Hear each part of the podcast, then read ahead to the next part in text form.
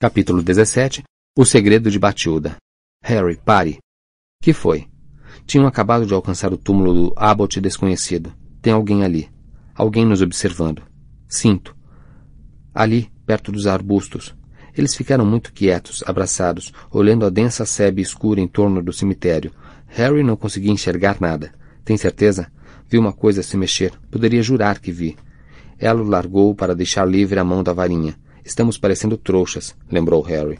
Trouxas que acabam de depositar flores no túmulo dos pais, Harry. Tenho certeza de que há alguém ali. Harry pensou na história da magia. Diziam que o cemitério era mal assombrado. E se... Então ele ouviu um ruído abafado e viu um montinho de neve deslocada no arbusto para o qual Hermione apontara.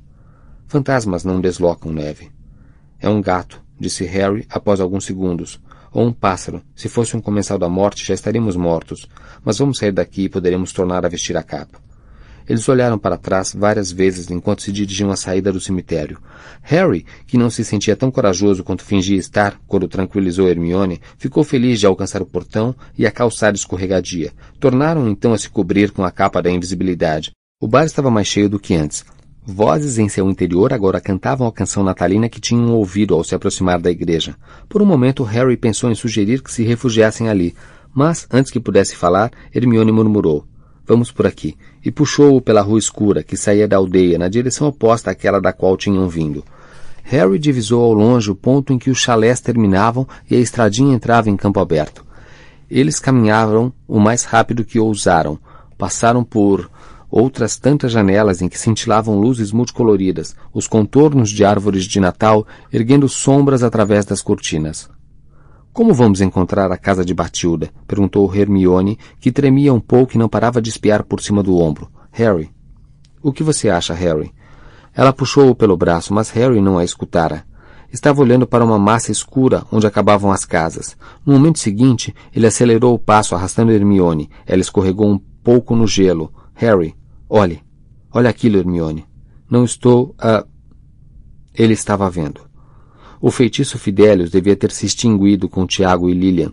A Sebe crescera livremente nos 16 anos desde que Hagrid retirara Harry dos escombros ainda espalhados pelo capim, que chegava à cintura. A maior parte do chalé permanecia de pé, embora inteiramente coberta de era escura e neve, mas o lado direito do andar superior explodira. Por ali, Harry estava seguro, o feitiço se voltara contra quem o lançara. Ele e Hermione pararam ao portão, contemplando as ruínas do que tinha sido, no passado, uma casa exatamente como as vizinhas. Por que será que ninguém a reconstruiu? sussurrou Hermione. Talvez não se possa reconstruí-la. Talvez seja como os ferimentos produzidos pelas artes das trevas, que não são curáveis. Ele passou a mão para fora da capa e segurou o portão muito enferrujado e coberto de neve, sem querer abri-lo, mas tentando simplesmente tocar alguma parte da casa. Você não vai entrar, vai? Parece perigoso, pode. Ah, Harry, olhe. Seu toque no portão parecia ter bastado.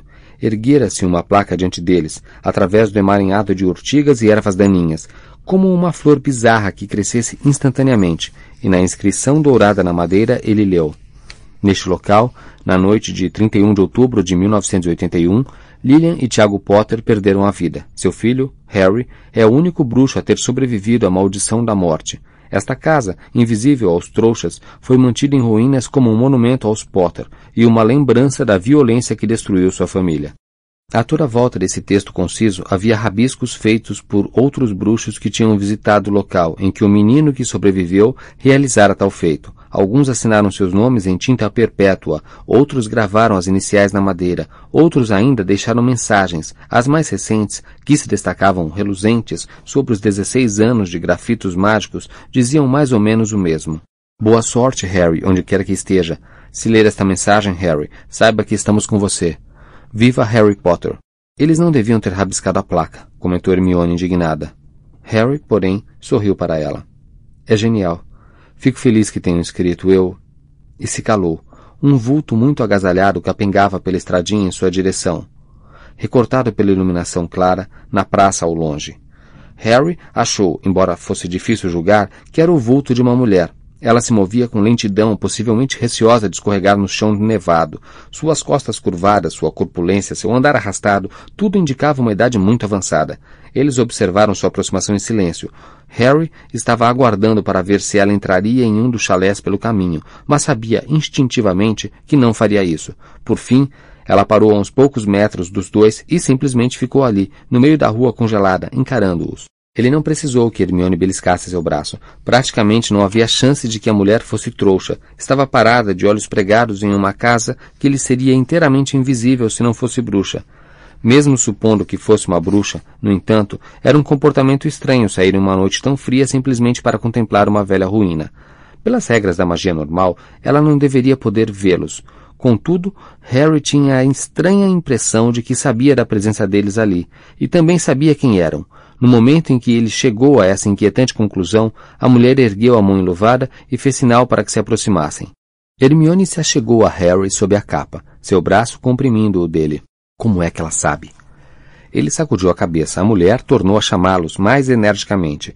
Harry poderia pensar em muitas razões para não obedecer. Contudo, suas suspeitas a respeito da identidade dela tornavam-se mais fortes a cada segundo em que continuavam parados, se encarando na rua deserta.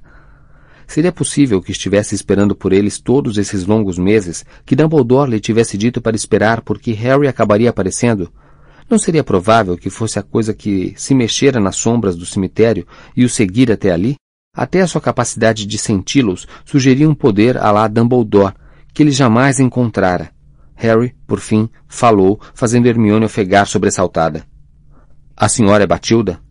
O vulto agasalhado assentiu e tornou a lhes fazer sinal para se aproximarem. Sob a capa, Harry e Hermione se entreolharam. Ele ergueu as sobrancelhas. Hermione fez um aceno breve e nervoso com a cabeça. Os dois foram ao encontro da mulher e, na mesma hora, ela deu meia volta e saiu manquejando pelo caminho que viera, conduzindo-os pela fileira de casas. Entrou por um portão. Os garotos a seguiram por um caminho ladeado por um jardim quase tão crescido quanto o que tinham acabado de deixar. Ela se atrapalhou por um instante com a chave à porta, abriu-a e se afastou para deixá-los entrar. A bruxa cheirava mal, ou talvez fosse a casa. Harry torceu o nariz ao passarem por ela e tirou a capa. Agora, ao seu lado, o garoto percebeu como era miúda. Curvada pela idade, mal alcançava o seu peito. A bruxa fechou a porta, as juntas dos dedos azuis e manchados contra a tinta descascada. Então se virou e espiou o rosto de Harry. Seus olhos tinham cataratas e pregas fundas de pele transparente, e todo o seu rosto era riscado de pequenas veias rompidas e manchas marrons. Ele ficou em dúvida se a mulher realmente poderia vê-lo, e, mesmo se pudesse, o que veria senão o trouxa careca cuja identidade ele roubara? O odor de velhice, de poeira, de roupas sujas e de comida rançosa piorou quando ela retirou o chale preto roído de traças, revelando uma cabeleira branca e rala que deixava visível o couro cabeludo. Batilda, repetiu Harry. Ela tornou a assentir. Harry percebeu a presença do medalhão contra sua pele, a coisa ali dentro, que, por vezes, batia, acabara de despertar. Ele a sentia pulsar através do ouro frio, Será que entendia que a coisa que a destruiria estava tão perto? Batilda passou por eles arrastando os pés, empurrando Hermione para o lado como se não a tivesse visto e desapareceu, provavelmente em uma sala de visitas. Harry, não me sinto muito segura, sussurrou Hermione. Olha o tamanho dela. Acho que poderíamos dominá-la se fosse preciso, comentou Harry. Escute, devia ter lhe dito. Eu já sabia que não está batendo bem da bola. Muriel chamou-a de Gagá. Entre, convidou Batilda da sala vizinha. Hermione se assustou e agarrou o braço de Harry. Tudo bem, disse ele, tranquilizando-a, e entrou à sua frente. Batilda andava vacilante pela sala acendendo velas, mas o lugar continuava muito escuro, para não falar de sua extrema sujeira. Os pés de Harry esmagavam uma grossa camada de poeira e seu nariz sentia, sob o odor de mofo e umidade, algo pior, talvez carne estragada. Perguntou-se quando teria sido a última vez que alguém viera à casa de Batilda, para verificar se estava tudo bem. Ela parecia ter esquecido seus dotes de magia, porque se atrapalhava acendendo as velas, seus punhos de renda, em constante risco de pegar fogo.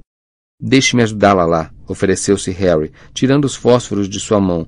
Ela o observou terminar de acender os tocos de vela sobre pires por toda a sala, precariamente equilibrados sobre pilhas de livros e mesinhas laterais cheias de copos rachados e bolorentos.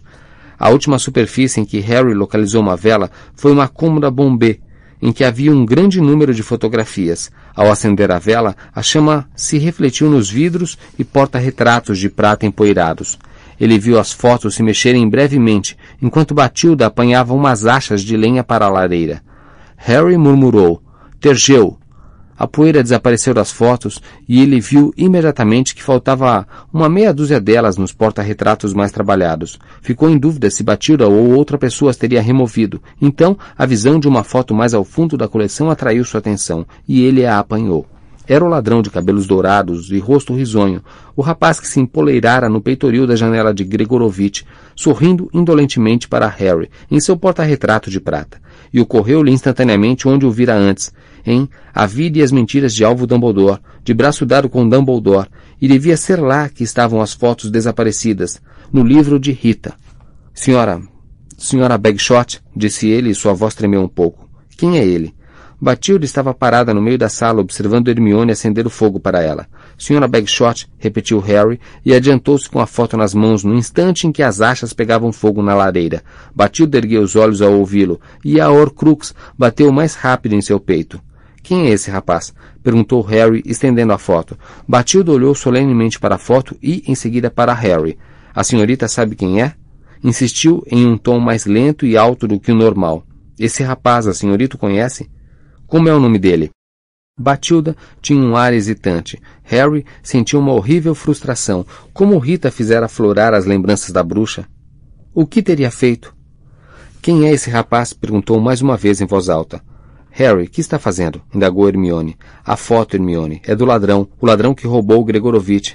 Por favor, pediu ele a Batilda. Quem é? Ela, porém, continuou olhando calada.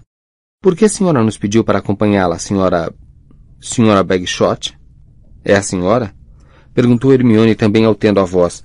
A senhora queria nos dizer alguma coisa? Sem dar sinal de ter ouvido Hermione, Batilda agora se adiantou para Harry. Com um pequeno movimento de cabeça, ela espiou para o hall de entrada. Quer que a gente vá embora? perguntou ele. Ela repetiu o gesto, desta vez apontando primeiro para ele, depois para si mesma e em seguida para o teto. Ah, certo. Hermione, acho que ela quer que eu suba com ela. Está bem, vamos. Quando, porém, Hermione começou a andar, Batilda sacudiu a cabeça com surpreendente energia e, mais uma vez, apontou para Harry e depois para si mesma. Quer que eu vá com ela sozinho. Por quê? perguntou Hermione, sua voz soou alta e ríspida, na sala iluminada a velas. A vela sacudiu a cabeça de leve ao ouvir o barulho. Talvez Dumbledore tenha dito para entregar a espada a mim e somente a mim. Você realmente acha que ela sabe quem você é? Acho, respondeu Harry olhando para os olhos esbranquiçados fixos nos dele. Acho que sabe. Bem, então ok, mas seja rápido, Harry. Vá na frente, disse Harry a Batilda. Ela pareceu entender porque passou por ele e se encaminhou para a porta. Harry olhou para trás e sorriu, querendo tranquilizar Hermione, mas não sabia se a amiga teria visto o seu gesto. Ela parou, apertando o corpo contra os braços em meio à sujeira iluminada a velas, o olhar na estante. Quando Harry foi saindo da sala, sem que Hermione ou Batilda a vissem, ele guardou no paletó o porta-retrato de prata com a foto do ladrão desconhecido. Os degraus eram altos e estreitos. Harry se sentiu tentado a colocar as mãos nas nádegas da corpulenta Batilda para garantir que não caísse de costas por cima dele, o que parecia extremamente provável. Devagar, arquejando um pouco, ela subiu ao primeiro andar, virou à direita e levou-o para um quarto de teto baixo. Estava muito escuro e fedia horrivelmente. Harry acabara de divisar a borda de um penico embaixo da cama quando Batilda fechou a porta e, até isso, foi engolido pela escuridão. Lumos, disse Harry, e sua varinha acendeu. Levou um susto. Batilda se aproximara dele naqueles segundos de escuridão e ele nem a ouvira. Você é Potter? sussurrou ela. Sim, sou. Ela sentiu lenta e solenemente. Harry sentiu a Horcrux batendo depressa, mais depressa do que o seu próprio coração. Foi uma sensação desagradável e enervante. A senhora tem alguma coisa para mim? perguntou Harry, mas a bruxa pareceu se distrair com a ponta acesa de sua varinha. A senhora tem alguma coisa para mim? repetiu ele. Então ela fechou os olhos e várias coisas aconteceram ao mesmo tempo. A cicatriz de Harry ardeu dolorosamente. A Horcrux vibrou tanto que o peito do suéter do garoto chegou a mexer. O quarto escuro e fétido se dissolveu momentaneamente. Ele sentiu uma súbita sensação de alegria e falou com uma voz aguda e fria. Segure-o. Harry oscilou sem sair do lugar. O quarto escuro e mal cheiroso pareceu tornar a se fechar ao seu redor. Ele não sabia o que acabara de acontecer. A senhora tem alguma coisa para mim? Perguntou pela terceira vez, bem alto. Aqui, sussurrou ela, apontando para um canto. Harry ergueu a varinha e viu os contornos de uma penteadeira muito cheia, sob uma janela com cortinas. Desta vez Batilda não foi à frente. Harry passou entre ela e a cama desfeita, a varinha erguida. Não queria tirar os olhos dela. Qual é? indagou ao chegar à penteadeira em que havia uma pilha de alguma coisa que, pelo cheiro e aspecto, parecia roupa de cama suja. Ali, disse ela apontando para a massa informe. E no instante em que ele virou a cabeça e varreu com o um olhar o amontoado confuso à procura de um punho de espada, um rubi, ela fez um movimento estranho. Harry percebeu-o pelo canto do olho. O pânico fez com que se voltasse, e o horror o paralisou ao ver o velho corpo se despojar e uma grande cobra sair do lugar onde fora o pescoço da bruxa. A cobra atacou-o quando ele ergueu a varinha. A força da mordida em seu braço fez a varinha girar para o alto na direção do teto. Sua luz rodopiou sem direção pelo quarto e se apagou. Então, um poderoso golpe de cauda em seu diafragma deixou-o completamente sem ar. Ele tombou de costas sobre a penteadeira, no meio do monte de roupa imunda. Harry rolou para o lado, evitando por um triz o rabo da cobra, que golpeava a penteadeira, onde ele estivera um segundo antes. Cacos da superfície de vidro choveram sobre ele quando bateu no chão. Lá de baixo, ele ouviu Hermione chamar. Harry! Não conseguiu, porém, repor ar suficiente nos pulmões para responder. Então, uma massa lisa e pesada esmagou-o contra o chão, e ele a sentiu deslizar por cima dele, forte, musculosa. Não! ofegou, preso ao chão. Sim, sussurrou a voz. Sim! Seguro você! Seguro você! Artio! Ate varinha.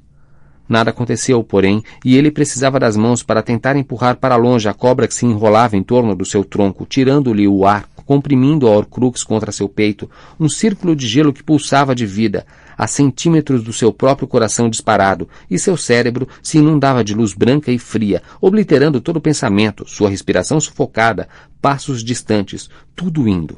Um coração de metal batia fora do seu peito e agora ele estava voando, voando, sentindo o triunfo em seu coração, sem precisar de vassoura nem de testralho. Harry foi bruscamente acordado da escuridão fedorenta. Nagini o soltara. Ele se levantou com a ajuda dos braços e viu a cobra recortada contra a luz do corredor. Ela atacou, e Hermione atirou-se para o lado com um grito. Seu feitiço se desviou e bateu na janela cortinada, despedaçando-a. O ar, gelado, encheu o quarto no momento em que Harry mergulhou para evitar mais uma chuva de cacos de vidro e seu pé escorregou em um objeto cilíndrico. Sua varinha. Ele se abaixou e apanhou-a, mas agora o quarto estava dominado pela cobra que golpeava com o rabo. Hermione não estava à vista, e por um momento Harry pensou o pior, mas ouviu então um estampido alto e um clarão vermelho, e a cobra voou pelo ar, atingindo com força o rosto do garoto. Ao subir, volta a volta, o animal foi desenrolando em direção ao teto. Harry ergueu a varinha, mas, ao fazê-lo, sua cicatriz queimou mais dolorosamente, mais intensamente do que fizera em anos. Ele está vindo. Hermione, ele está vindo. Enquanto Harry berrava, a cobra caiu, sibilando ferozmente. Instaurou-se o caos. A cobra destruiu as prateleiras na parede e cacos de porcelana voaram para todos os lados. No momento em que Harry saltava por cima da cama e agarrava a forma escura que ele sabia ser Hermione. Ela gritou de dor ao ser puxada por cima da cama. A cobra tornou a armar um bote, mas Harry sabia que algo pior do que o animal estava a caminho. Talvez já estivesse no portão, sua cabeça ia rachar de dor na cicatriz. A cobra avançou quando ele deu um salto veloz, arrastando Hermione junto. Quando Nagini atacou, Hermione gritou, confringo, e o feitiço voou pelo quarto, explodindo o espelho do guarda-roupa e ricocheteando contra eles, quicando do chão ao teto. Harry sentiu o calor do feitiço queimar o dorso de sua mão. Cacos do espelho cortaram-lhe a face no momento em que, puxando Hermione, saltou da cama para a penteadeira desmantelada e, dali, direto para a janela estilhaçada e o vácuo, o grito dela ecoando pela noite enquanto rodopiavam pelo ar. Então, sua cicatriz se rompeu, e ele era Voldemort, e estava correndo pelo quarto fétido, as mãos longas e brancas agarrando o peitoril da janela ao vislumbrar o homem careca e a mulher miúda girarem e desaparecerem. E ele gritou enfurecido, um grito que se fundiu ao da garota e ecoou pelos jardins escuros e se sobrepôs ao repique dos sinos da igreja no dia de Natal. E seu grito foi o grito de Harry, sua dor a dor de Harry, que pudesse acontecer ali, onde acontecera antes, ali à vista da casa onde ele chegara tão perto de saber o que era morrer. Morrer, A dor era tão terrível e rompia do seu corpo. Mas, se não tinha corpo, por que sua cabeça doía tanto? Se estava morto, como poderia senti-la de forma tão insuportável? A dor não cessava com a morte. Não ia à noite úmida de ventania, duas crianças vestidas de abóboras atravessavam a praça bamboleando, e as vitrines das lojas cobertas de aranhas de papel, todos os adornos baratos e kit dos trouxas, simbolizando um mundo em que eles não acreditavam. E ele seguia deslizando, aquele senso de propósito e poder e correção que sempre experimentava nessas ocasiões. Não raiva. Isso era para almas mais fracas que ele, mas triunfo. Sim, esperara por isso, desejara isso. Bonita fantasia, moço. Ele viu o sorriso do menino vacilar quando se aproximou o suficiente para espiar sob o capuz da capa. Viu o medo anuviar o rostinho pintado. Então a criança deu meia volta e fugiu correndo. Por baixo da veste, ele acariciou o punho da varinha. Um simples movimento e a criança jamais chegaria à mãe. Mas desnecessário. Muito desnecessário.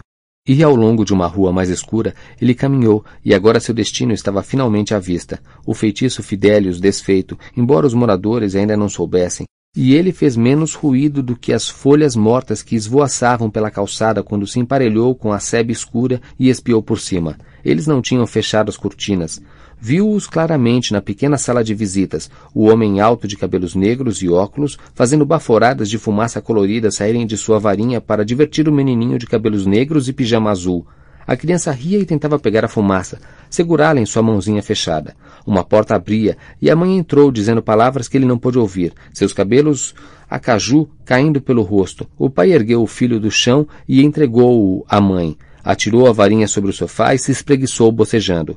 O portão rangeu um pouco quando ele o abriu, mas Tiago Potter não ouviu. Sua mão branca tirou a varinha de sob a capa e apontou-a para a porta que se abriu com violência. Já cruzara a porta quando Tiago chegou correndo ao hall. Foi fácil. Fácil demais. Ele nem chegara a apanhar a varinha. Lilian, pegue Harry e vá. É ele. Vá, corra. Eu o atraso. Detê-lo sem uma varinha na mão. Ele riu antes de lançar a maldição. Avada Kedavra! O clarão verde inundou o hall apertado, iluminou o carrinho de bebê encostado à parede, fez os balaústres da escada lampejarem como raios, e Tiago Potter caiu como uma marionete cujos cordões tivessem sido cortados. Ele ouviu a mulher gritar no primeiro andar encurralada, mas, enquanto tivesse bom senso, ela, pelo menos, nada teria a temer. Ele subiu a escada achando graça nos esforços que ela fazia para se entrincheirar no... Ela também não tinha varinha. Como eram idiotas e confiantes em julgar que sua segurança eram os amigos, que as armas poderiam ser postas de lado mesmo por instantes. Ele arrombou a porta, atirou para o lado a cadeira e as caixas apressadamente, empilhadas para defendê-lo com um displicente aceno de varinha. E ali estava ela, a criança nos braços. Ao vê-lo, Lilian largou o filho no berço às suas costas e abriu bem os braços, como se isso pudesse adiantar, como se ocultando-o esperasse ser escolhida como alvo. O Harry não. O Harry não, por favor. O Harry não. Afaste-se, sua tola. Afaste-se agora. Harry, não, por favor. Não. Me leve, me mate no lugar dele. Este é o meu último aviso. Harry, não, por favor, tenha piedade, tenha piedade. Não, por favor, o Harry não. O Harry não, por favor. Farei qualquer coisa. Afaste-se, afaste-se agora. Vamos, garota. Ele poderia tê-la afastado do berço à força, mas lhe pareceu mais prudente liquidar todos. O clarão verde lampejou pelo quarto e ela tombou como um marido.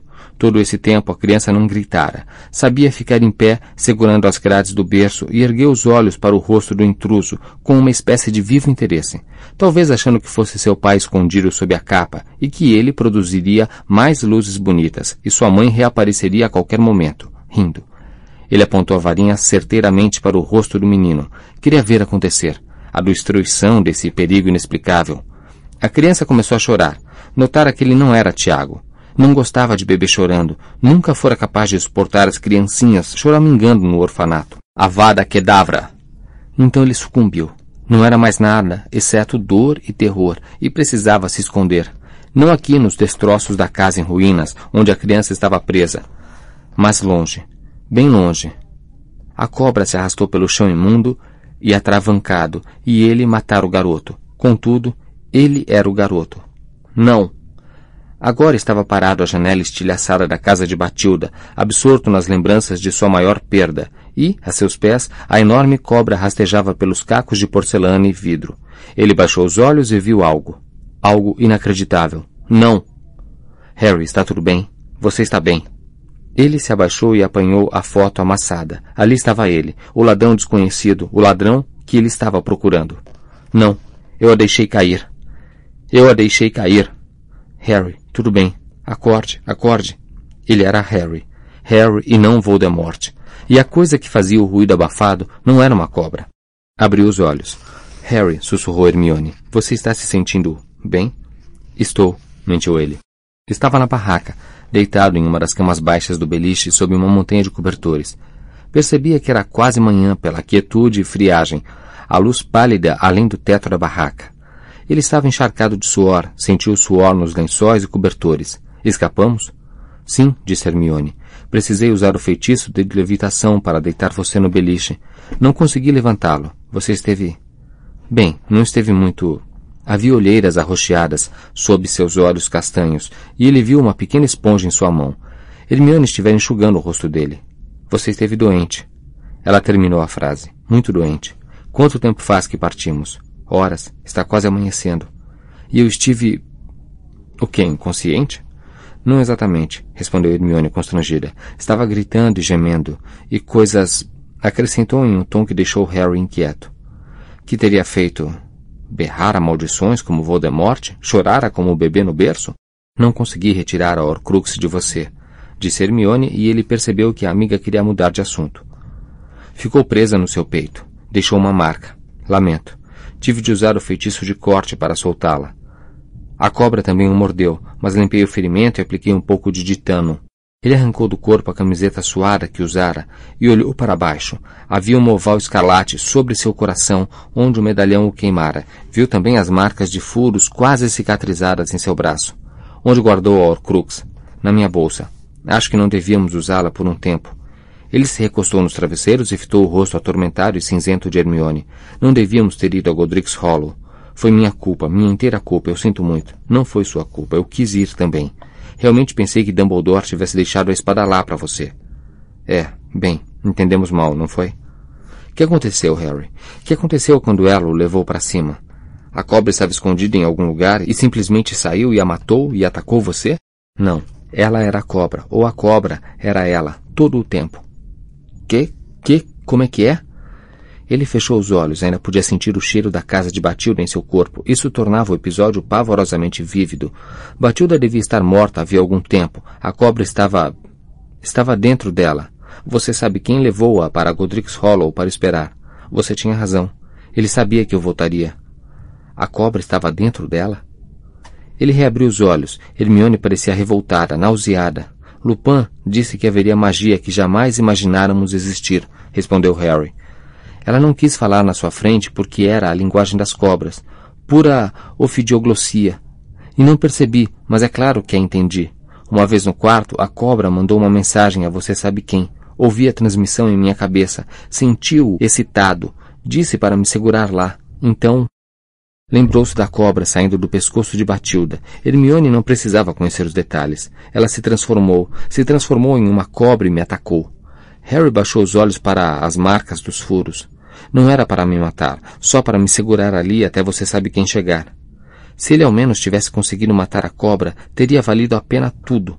Desgostoso, sentou-se e atirou as cobertas para o lado. Harry, não. Tenho certeza que precisa descansar.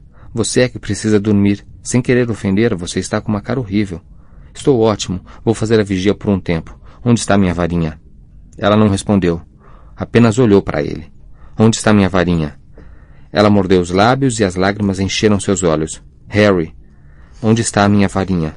Hermione se abaixou para apanhá-la ao lado da cama e entregou a ele. A varinha de azevinho e fênix estava quase partida ao meio. Um frágil fio de pena de fênix mantinha as metades penduradas. A madeira rachara inteiramente. Harry apanhou o objeto como se fosse um organismo vivo que tivesse sofrido um grave ferimento. Não conseguiu pensar direito. Tudo pareceu uma fusão de pânico e medo. Estendeu então a varinha para Hermione. Conserte-a, por favor.